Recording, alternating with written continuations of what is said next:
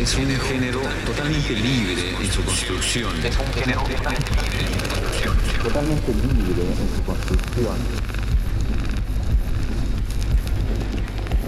Radio.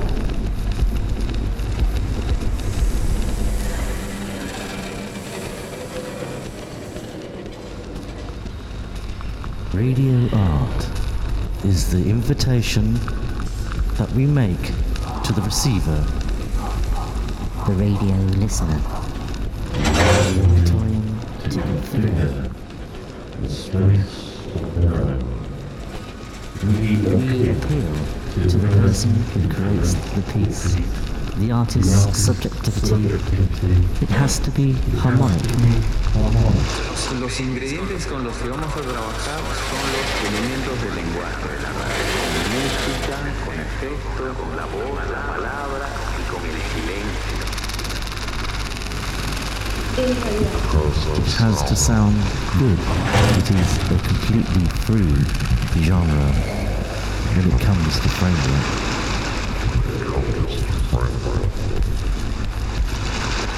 Música, con efectos, con la voz, la Until palabra this moment, y con el silencio. there is no rigid diagram or structure that allow us to design to design Radio. Radio.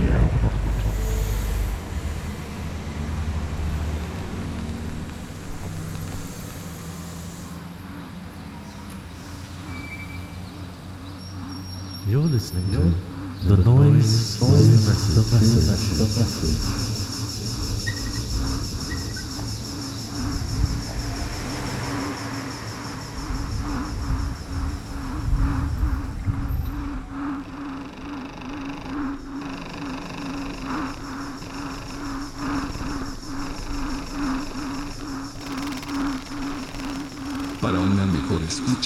Recomendamos el uso de auriculares.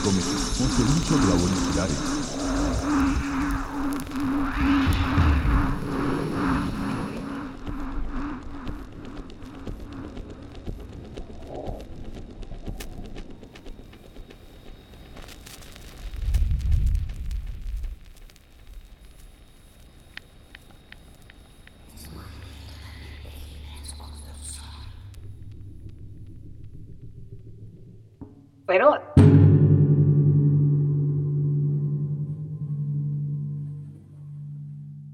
Susan Campos Fonseca, de Costa Rica, artista sonora y compositora. Creo que es lo que más me gusta de hacer. Paralelamente a eso, musicóloga y trabajo en la Universidad de Costa Rica. Un resumen corto.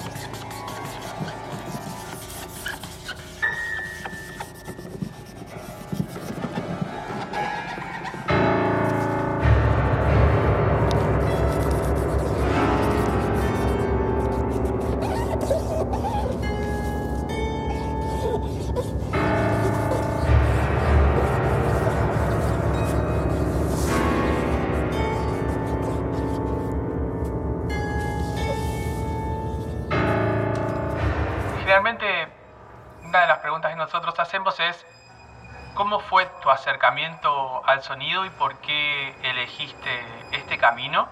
¿Y consideras que llegaste a ese lugar o todavía estás buscando? Bueno, creo que el, el sonido para mí es el eje transversal de todo. ¿verdad? Entonces eso eh, me quedó muy claro cuando eh, muy joven empecé a leer los Vedas y mucho de lo que es eh, la- los conocimientos del hinduismo, ¿verdad? Y del, del budismo que se movían, ¿verdad? En Costa Rica, libros que llegaron a mis manos, donde había este principio, ¿verdad? De que el universo era vibración, que los cuerpos eran vibración, que la materia era vibración.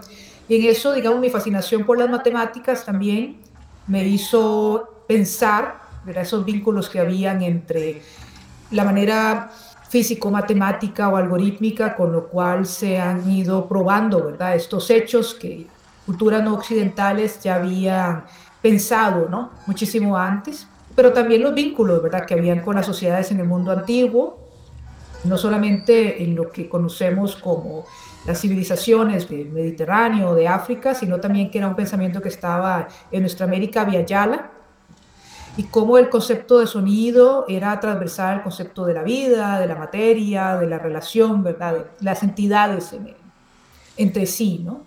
Pero no necesariamente jerárquicas, que sí me parece importante en relación al ser humano, ¿verdad? No todas las civilizaciones tienen esta idea del ser humano como el centro, ¿verdad? De todo. Pero sí me parece muy interesante, desde muy, muy joven, me pareció muy interesante esta transversalidad que había sónica del pensamiento de las cosas, ¿no? Y de su relación y de cómo construíamos conocimiento a través de este ser vibrante, de instalar ser en el mundo. Y eso realmente me fascinó muchísimo. Y paralelamente, bueno, creo que mi práctica musical como intérprete o como compositora ha sido un, un eje fundamental y también en mi investigación. Si bien es cierto, poco a poco, digamos, la apertura a disciplinas académicas, pues marcos teóricos, metodológicos, siempre te invita a hacer preguntas. Creo que sigue siendo como ese camino de exploración que a su vez me permite conectar sin ninguna vergüenza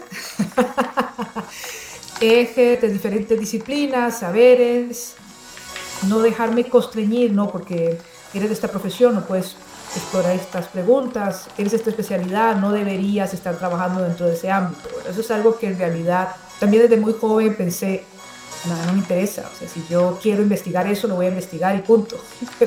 y creo que eso ha sido también gracias al sonido, me ha abierto puertas para trabajar con ingeniería, con biología, muchos otros ámbitos que no necesariamente se constriñen a lo que supuestamente debe hacer el arte sónico.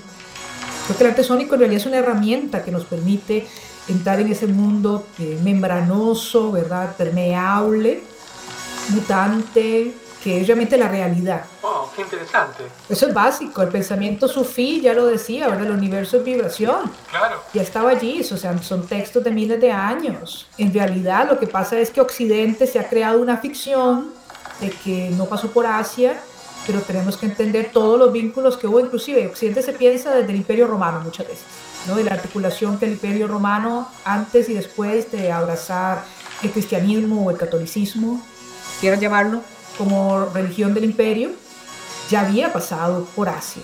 Alejandro Magno, ¿verdad? es como un ejemplo, pero hay muchos más. La ruta de la seda, fundamental para el tránsito de conocimiento. Todo el mundo árabe, las traducciones que hizo el mundo árabe, ¿verdad? de muchos documentos de un mundo antiguo que se vio desmoronado y que poco a poco se va descubriendo. Yo creo mucho que la arqueología es un proceso en constante construcción y nos da muchísimas herramientas para entender esas civilizaciones de 12.500 años y aparecerán más antiguas y siguen apareciendo restos de Homo sapiens cada vez más antiguos en lugares más inverosímiles. Los vínculos genéticos que se van demostrando también son cada vez más inverosímiles y nos damos cuenta que la narrativa acerca de la circulación de nuestra especie o de la construcción de las culturas ¿verdad? por parte de nuestra especie ha sido muy diversa en muchas regiones y territorios diferentes. Y ahí me parece que inclusive desde las teorías sobre las pinturas rupestres y su vinculación con el espacio acústico, la representación acústica de las entidades no humanas, por ejemplo, como estados de la mente alterados ya vislumbraban eso de nuestros antepasados. Y esto en civilizaciones como la India o los pueblos de China con sus diferentes dinastías ya lo habían pensado muchísimo antes que Occidente. Y Occidente les debe muchísimo, lo que pasa es que no les cita.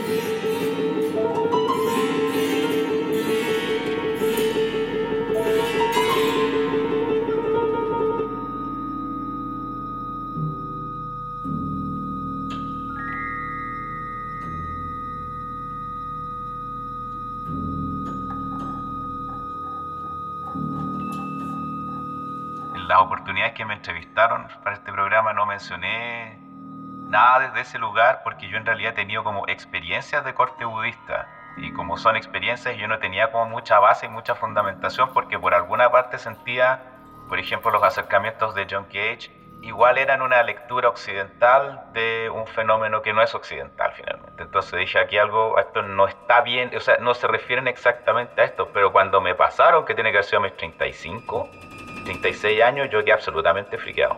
Y fueron fundamentalmente experiencias de corte composicional, cosas que no se terminaban ni que pasaban los años y no lograba terminar. Y de repente algo pasaba que las abría y se terminaban ahí. Entonces, el tener esta experiencia como de la creación como un ente separado de uno desde el comienzo, me quebró absolutamente todo. Y fue ahí cuando empecé a dejar de controlar. De hecho, gracias a que dejé de controlar totalmente, empecé a tocar en público. Hay un montón de ilusiones en el fondo occidentales que se quiebran desde esa experiencia. Y la primera es esa, como la del control del entorno. Y sobre lo mismo y sobre lo que comentabais, ya que partí con eso, como preguntarte en el fondo por cómo se dieron en ti estas experiencias, en ese sentido, ¿cómo es que se ha dado tu proceso composicional, dado que es multisistémico en el fondo? Y los conceptos los ha ido como rearticulando según obras y has trabajado en formatos súper diferentes. ¿Cómo ha sido eso en el fondo? ¿Cómo lo has experimentado en realidad? Sí, hay una palabra que me gusta mucho que es conocimiento indisciplinado. Cuando era estudiante muy pequeña, ¿verdad? Como suele pasar a los niños y niñas que empiezan el conservatorio o la educación musical en el mundo de la música, no digamos europea, porque yo empecé como un juego, ¿no? Mis padres escuchaban muchísimo discos, de enciclopedia de música clásica y ese tipo de cosas, ¿no? Me hacía mucha gracia porque siempre era la necesidad de que tenía que disciplinar mi escucha. Tienes que disciplinar tu escucha para que interpretes un sistema que está anotado en una partitura, tienes que disciplinar tu escucha para interpretar con otras personas, tienes que disciplinar tu escucha para poder dialogar, ¿verdad? Si estás haciendo música de cámara o música de orquesta o música de banda. Todo era constantemente un dogma y eso me aburría mucho porque entonces está como esa situación de que las personas que te están enseñando constantemente es una actitud punitiva, ¿no? Eso no está bien, eso no está bien, eso no es así. Algo de esta manera, la escuela es de esta manera, la técnica es de esta manera, lo correcto es así. Eso que tú dices del miedo y de la ansiedad que te genera el error, al principio pensaba que era para mi bien, ¿verdad? No, sí, sí, tengo que aceptarlo porque estoy aprendiendo, ¿no? Pero ya conforme fue pasando el tiempo me di cuenta que lo que estaba experimentando era una especie como de terror colectivo que generaba el entrenamiento musical académico ese terror colectivo al error, el terror colectivo a no identificar el sonido, que debe estar sistematizado, digamos, sobre una base diatónica, tonal funcional, la obsesión del oído absoluto, la idea de una experiencia armónico-melódica que está dirigida, ¿verdad?, hacia un tipo también de sensación del espacio o del estilo o de mundo, digamos, especie como de arqueología de la memoria sónica que está consignada en el documento partitura que eso sí es como lo definiría hoy en día. Y entonces, cuando yo preguntaba por qué, la respuesta es, es así, es la tradición. Y eso entonces empezó realmente a molestarme mucho, empezó a molestarme mucho. Entonces me propuse que iba a investigar con rigor cuáles eran los criterios que justificaban las decisiones que se tomaban como intérprete, ¿verdad? En este caso, y las decisiones que tenía que tomar como persona compositora y si iban a ser concomitantes en mi proceso. Entonces, en esa búsqueda fue como la parte de investigación se volvió muy importante para mí. Porque me di cuenta que la musicología era una herramienta disruptiva, de empoderamiento, de disidencia, porque si yo tenía el conocimiento para debatir algo que se me quería imponer y que no tenía los elementos realmente que justificaban, sino que era simplemente por una práctica común o un dogma, yo podía debatirlo. Entonces ahí es, digamos, donde este conocimiento indisciplinado se volvió tan importante, se volvió tan importante. Y en ese proceso, digamos, sí tomé una decisión desde muy temprano, desde mis primeras obras, de que mi música iba a ser atonal, ¿verdad? aunque eh, hiciera todos los cursos de contrapunto y análisis necesarios, ¿verdad? inclusive mi primera carrera de dirección orquestal, digamos, yo manejar toda esa estructura no, no fue un problema para mí tampoco, pero sí podía recitar todas las reglas y de los estilos y los, las técnicas, pero quería hacer otra cosa, porque me parecía que el dogma, por ejemplo, del oído absoluto, que es algo terrorífico, era una manera de discapacitar la escucha y el ser, estar en el mundo de las personas artistas sónicas, porque nos negaba todo un prisma de la experiencia que implicaba el ser vibrante, era estas notas, en esta progresión, con esta jerarquía. Entonces eso fue también importante para mí en el hecho de que la composición que yo empecé a hacer tenía que basarse en otros principios y ahí fue donde empecé a estudiar sistemas que trabajaban en eso y a explorar esos sistemas. Y como intérprete, digamos, ir viendo diferentes tipos de repertorio, ¿verdad? Y dentro de eso me empezó a interesar muchísimo todo lo que tenía que ver con el patrimonio de nuestra América y Ayala, ¿verdad? Y ahí fue donde poco a poco se fue como formando mi carrera como directora y, como musicóloga, que algo que sí eh, aprendí era ese vínculo que tenía con la herida colonial, que sí era algo que marcaba muchísimo el patrimonio sónico musical de nuestra América. y fue donde empecé a especializarme en, ese ámbito. Y es algo que sigo investigando hasta el día de hoy, porque esos recursos, ¿verdad? Esos recursos eh, pautados o materiales construidos en América vía Yala, tejidos, ¿verdad? Con otros continentes, con otras culturas, generan también, digamos, muchas preguntas acerca de, de quiénes somos y a dónde vamos, ¿verdad? Que son eternas preguntas, que tienen muchas respuestas, ¿verdad? Que no tienen una única respuesta. Tienen muchas respuestas conforme va pasando la vida de cada persona y creo que son también muy individuales. Yo creo que mi proceso fue más o menos así, bastante indisciplinado, caótico, rebelde. Tenía como el objetivo de, de voy a sacar un doctorado y voy a, a, cumplir con todos los requisitos de la academia y luego voy a demostrar que se puede hacer de otra forma. Y si llegan a decirme algo, no, es que yo tengo el tal título y tengo tal premio y tengo tal entonces, y si les digo, digamos, ya ahora que, digamos, yo tengo 48 años, soy mayor que Franco, que me dijo que tenía 47. Cuando estoy en la sala de clase y las personas estudiantes me dicen, no, es que me gustaría hacer tal cosa, pero claro, no me da tiempo, no, es que me gustaría, yo, ¿cuál es el problema? Puedo recorrer hacia atrás mi historia de vida y decirle, puedes hacerlo, ¿cuál es el problema? ¿Qué te lo impide? Y me gusta esa sensación de que quizás cuando yo tenía 15, 20 años, recibía dogma, dogma, dogma, pero de las personas docentes que en ese momento tenían 40, porque habían sido criadas y educadas con ese terrorismo ¿no? espantoso. Y ahora yo podía sentarme en el aula y decir a las personas jóvenes, no, eh, sueña, crea, construyete, reimagínate, eres una persona artista, tienes libertad para eso, puedes hacerlo, tus sueños, eh, realidad, ¿cuál es el problema? A mí me pasó esto y esto y mira, mira ahora, es. Tú sí puedes, ¿no? Creo que eso es, quizás es uno de los momentos de la perspectiva que te da la edad, que es algo muy, muy, muy hermoso. Porque cuando uno es una persona joven, tiene mucho miedo, tiene muchas ganas, tiene muchos sueños, quiere hacer muchas cosas, pero ya cuando estás acercando a los 50 años, te das cuenta de que la voluntad definitivamente mueve montañas, ¿verdad? de alguna montaña hay que demolerlas.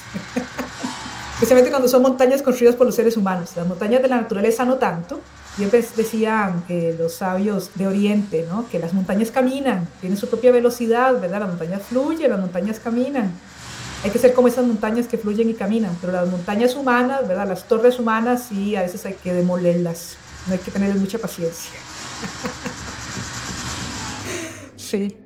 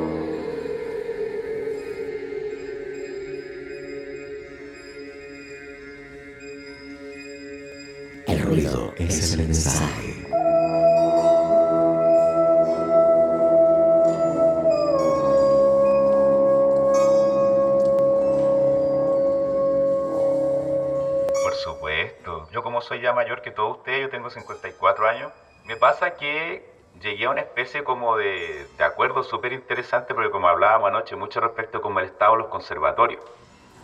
Y de lo bien que cumplen esa labor en nuestros continentes acá es terrible, porque acá hay conservatorios que definitivamente están en el siglo XIX aún. Cumplen la etimología de la palabra perfectamente. Y claro, yo tengo muchos estudiantes que vienen de la música popular y es muy interesante cómo cada generación llega como con una especie de fotografía al presente que es muy interesante.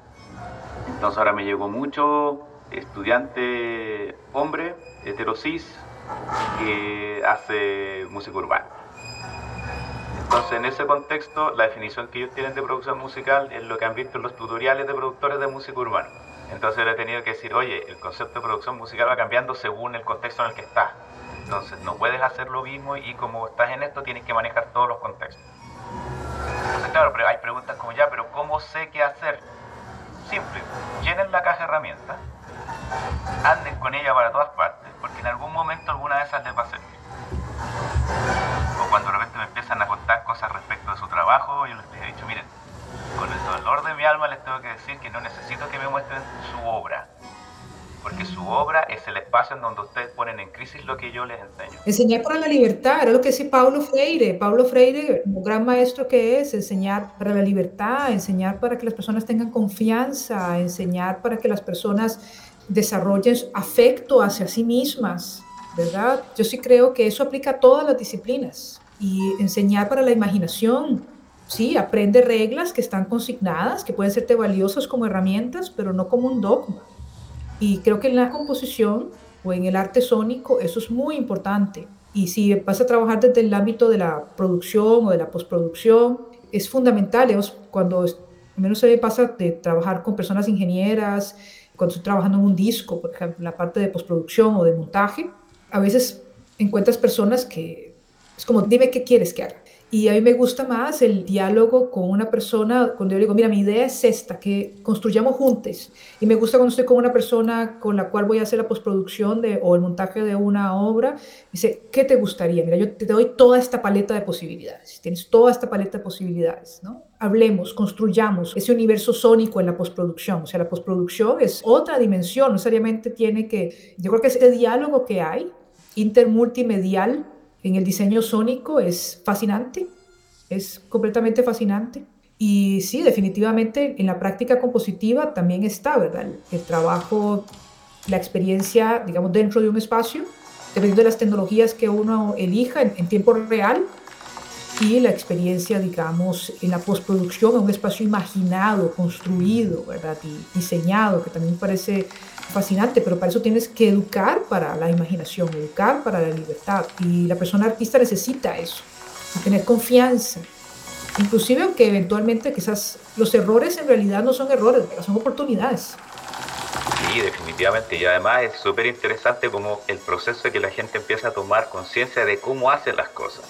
Porque como siempre ese espacio es tremendamente mágico, incluso cuando uno más o menos maneja ciertas estructuras, ese componente mágico como que persiste y persiste maravillosamente.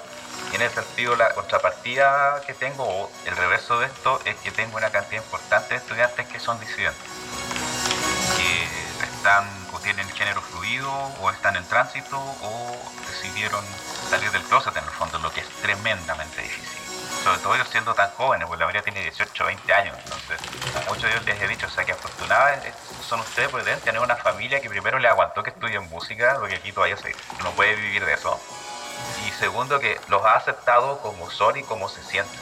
La contraparte es re interesante y ellos desde esa posición como que empiezan a descubrir cosas respecto de romper el margen. Y mi respuesta ha sido la misma, o sea, háganlo en su obra. El estándar dice que no pueden producir sin un productor externo, produzcan ustedes sus discos, pero en sus discos.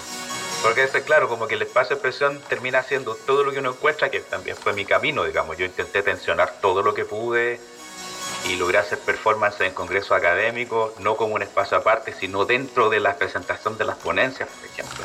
Como que caché en un momento que la idea era como ocupar cualquier espacio y expandirlo lo más posible. La espacio académico debería de ser eso. Yo creo en una universidad sin paredes. La universidad disruptiva, ¿verdad? De la que se estuvo hablando hace bastantes décadas. Esas universidades disruptivas, esas universidades sin paredes.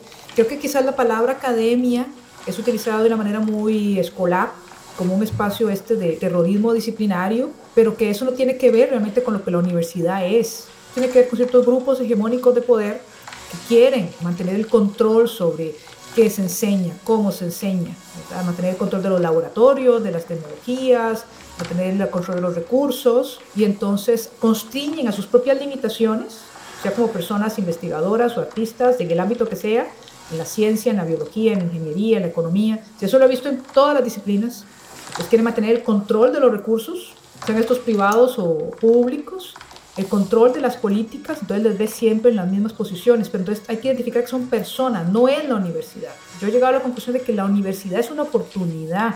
Para mí la universidad siempre fue una oportunidad.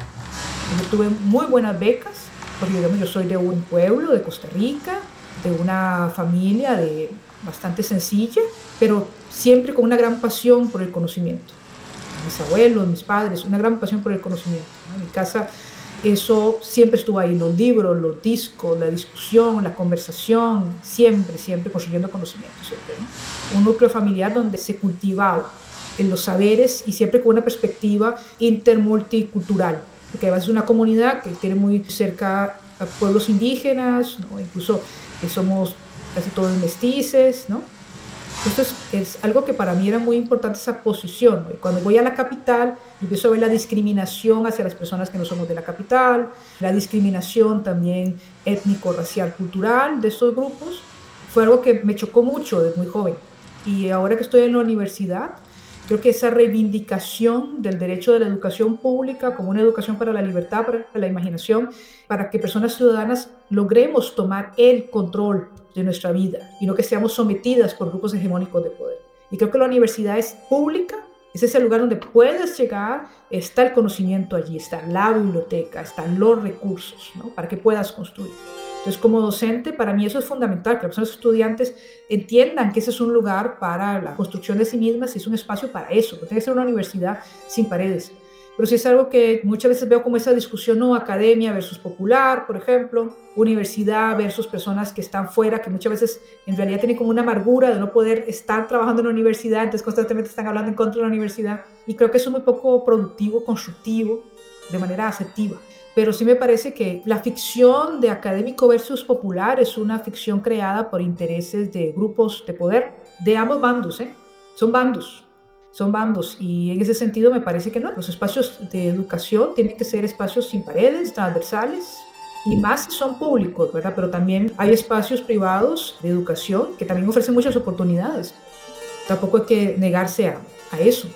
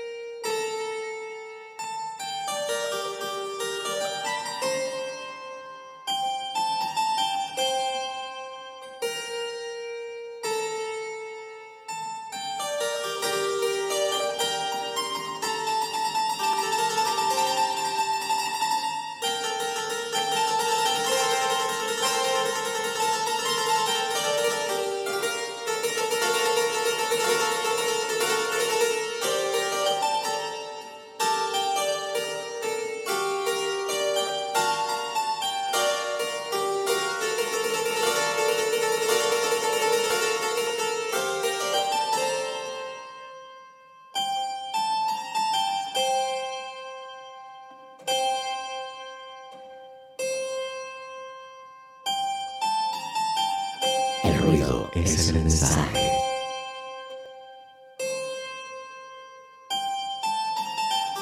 Qué interesante esto que mencionás porque, bueno, precisamente Chile viene teniendo un debate muy grande desde la destrucción de la educación pública que han tenido gracias a la dictadura. Bueno, como vos decís, son dos bandos. Alguien que promulgaba la educación pública para la educación, para la libertad, pero es como vos, vos bien indicás, hay una construcción de intereses alrededor de todo esto en la cual siempre perdemos nosotros. Ellos nunca pierden.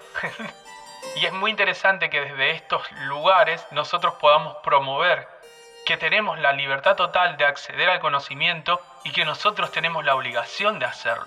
El deber, el deber y la responsabilidad. Totalmente, el deber y la responsabilidad. Ahora en momento de crisis climática, en momento de crisis climática, independientemente de la edad que tengamos, es nuestro deber acceder, construir conocimiento en relación a eso. O sea, porque el planeta se está desmoronando, lo estamos desmoronando, o sea, como especie somos responsables, somos la plaga de la cual la Tierra está tratando de librarse de alguna manera. Pero el sistema Tierra está viendo cómo se libra de nosotros, ¿verdad? somos una plaga que no reacciona. Las epistemes capitalistas contribuyen mucho a eso, que están metidas ya prácticamente en el ADN de los niños al nacer. La conectividad cyber o los dispositivos móviles, por ejemplo, y es que los computadores que deberían de ser nuestros aliados para la construcción de conocimiento, se les ha ido arrancando ese poder disidente a la CIA para convertirlas en herramientas más de control. Los cuerpos humanos están perdiendo habilidades sensoriales, habilidades de abstracción, habilidades de voluntad, de emoción, de vida, de construcción, de saber y de conocer, por estar en un estado de narcisismo onanista constante frente a un dispositivo celular. El espejo negro, me decía un amigo mexicano. Y desde niños les ponen el aparato cuando en realidad es una herramienta. O sea, para mí la inteligencia artificial, las computadoras, los robots son compañeras de viaje. O sea, yo ya asumo mi coexistencia con esas entidades inteligentes. Para mí son aliadas para estas búsquedas de diferente ámbito y de investigación.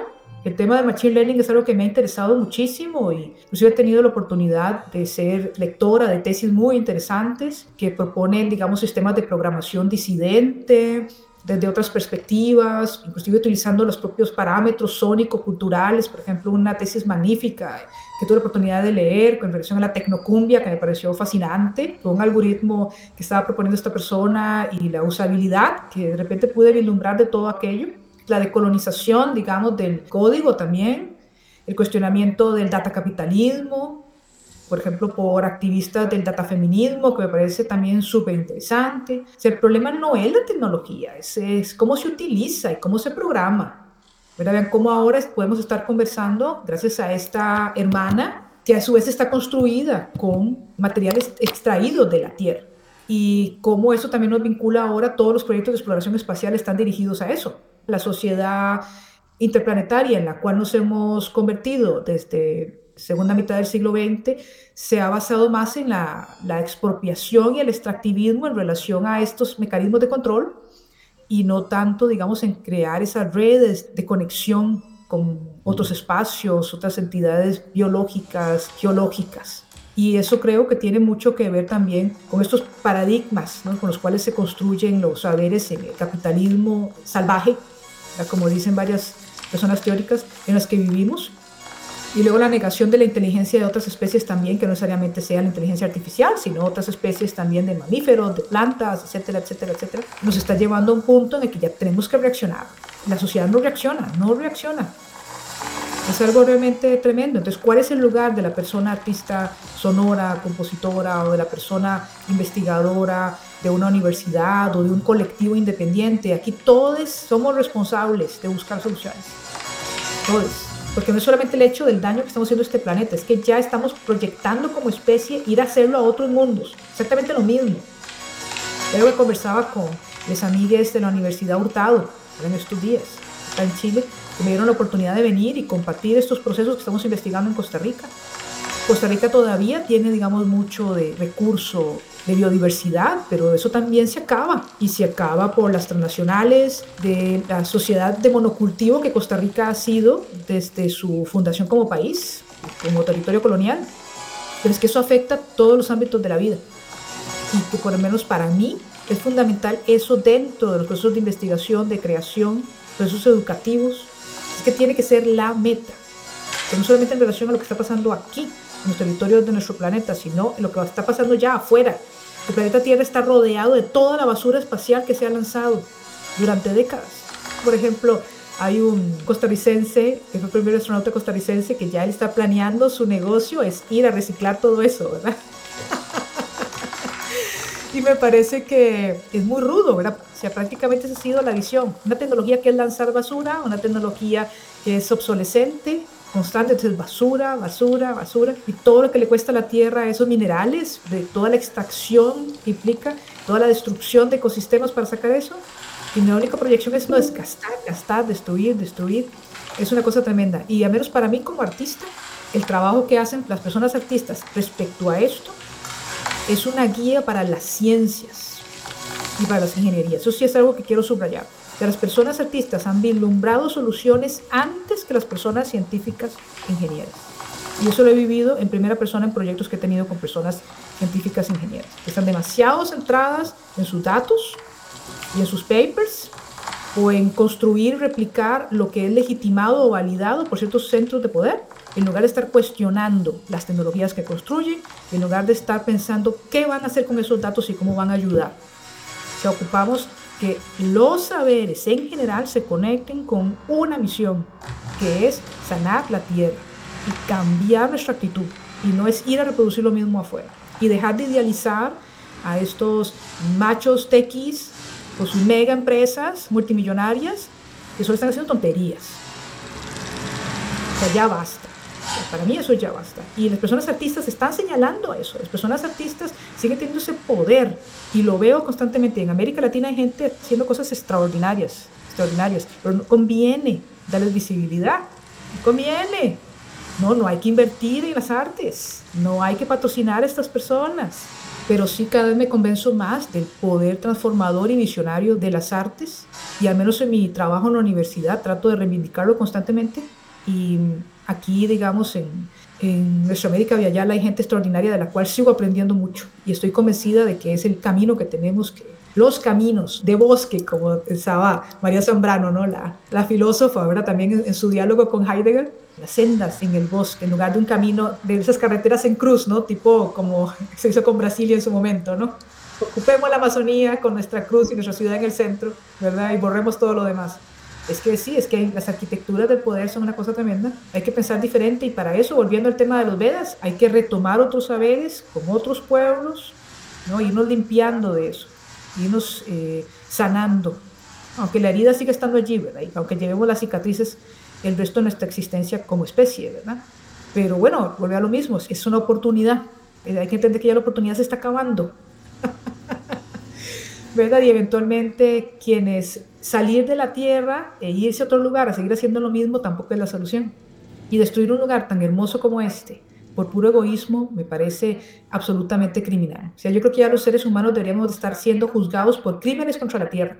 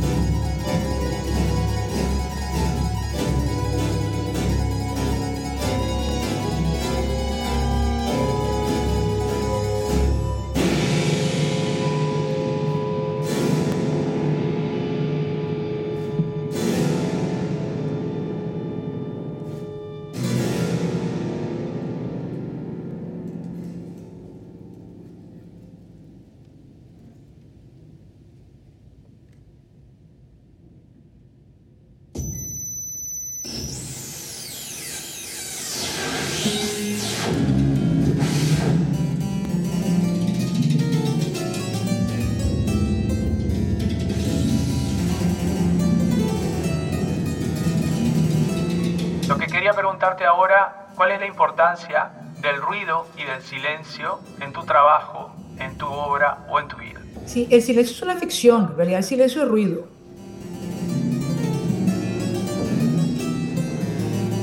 Eso es lo que yo pienso.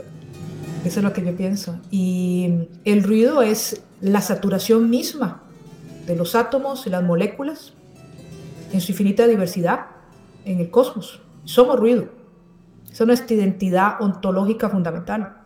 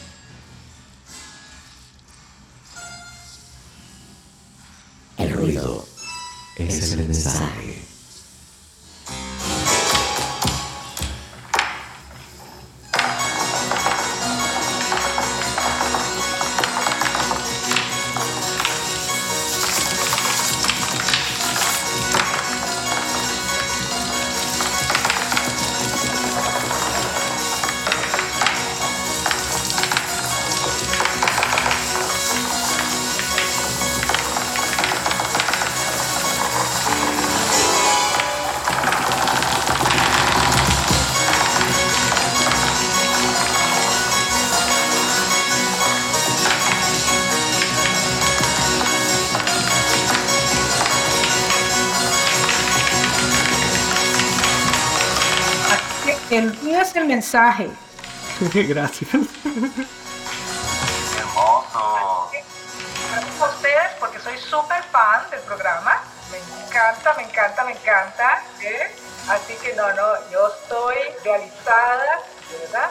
Eh, estoy realmente realizada de poder estar aquí con ustedes conversando. Ha sido muy bello, ha sido muy bello. Es un mensaje de esperanza. Es un mensaje de esperanza. El que haya un programa como El Ruido es el mensaje es esperanza. Debemos seguir dialogando, pensando, escuchando, juntos y compartiendo. Que siga siendo así. Muchísimas gracias. Gracias a ustedes por su tiempo, por su generosidad, por hacer este programa.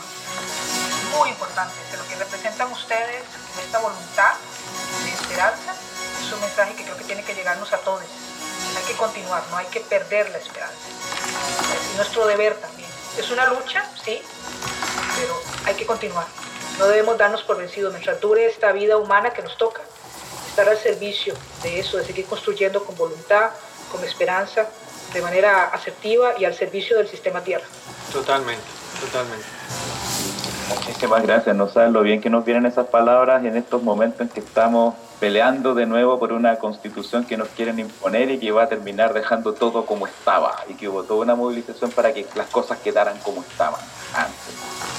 Esto nos viene muy bien porque aquí la gente está súper decepcionada, descorazonada, entonces escucharte y escucharte justamente desde esta situación de la hermandad en el fondo que tenemos, todo lo que hacemos termina afectando a los demás.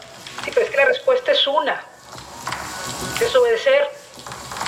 Pueden hacer la constitución que quieran, poner las reglas que quieran para tratar de quitarnos la- estos derechos. Es sencillo.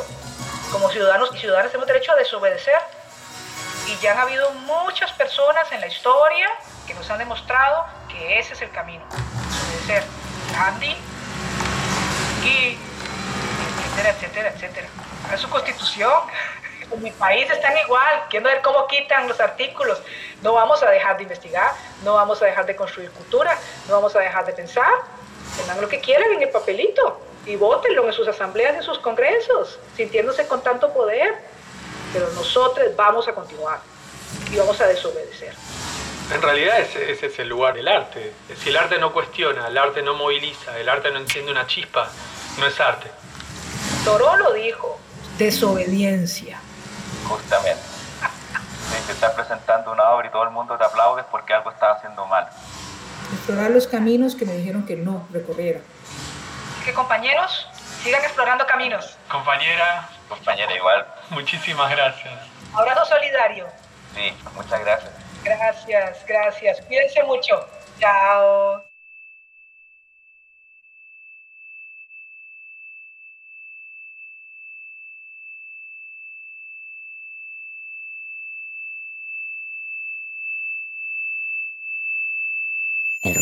Es el mensaje.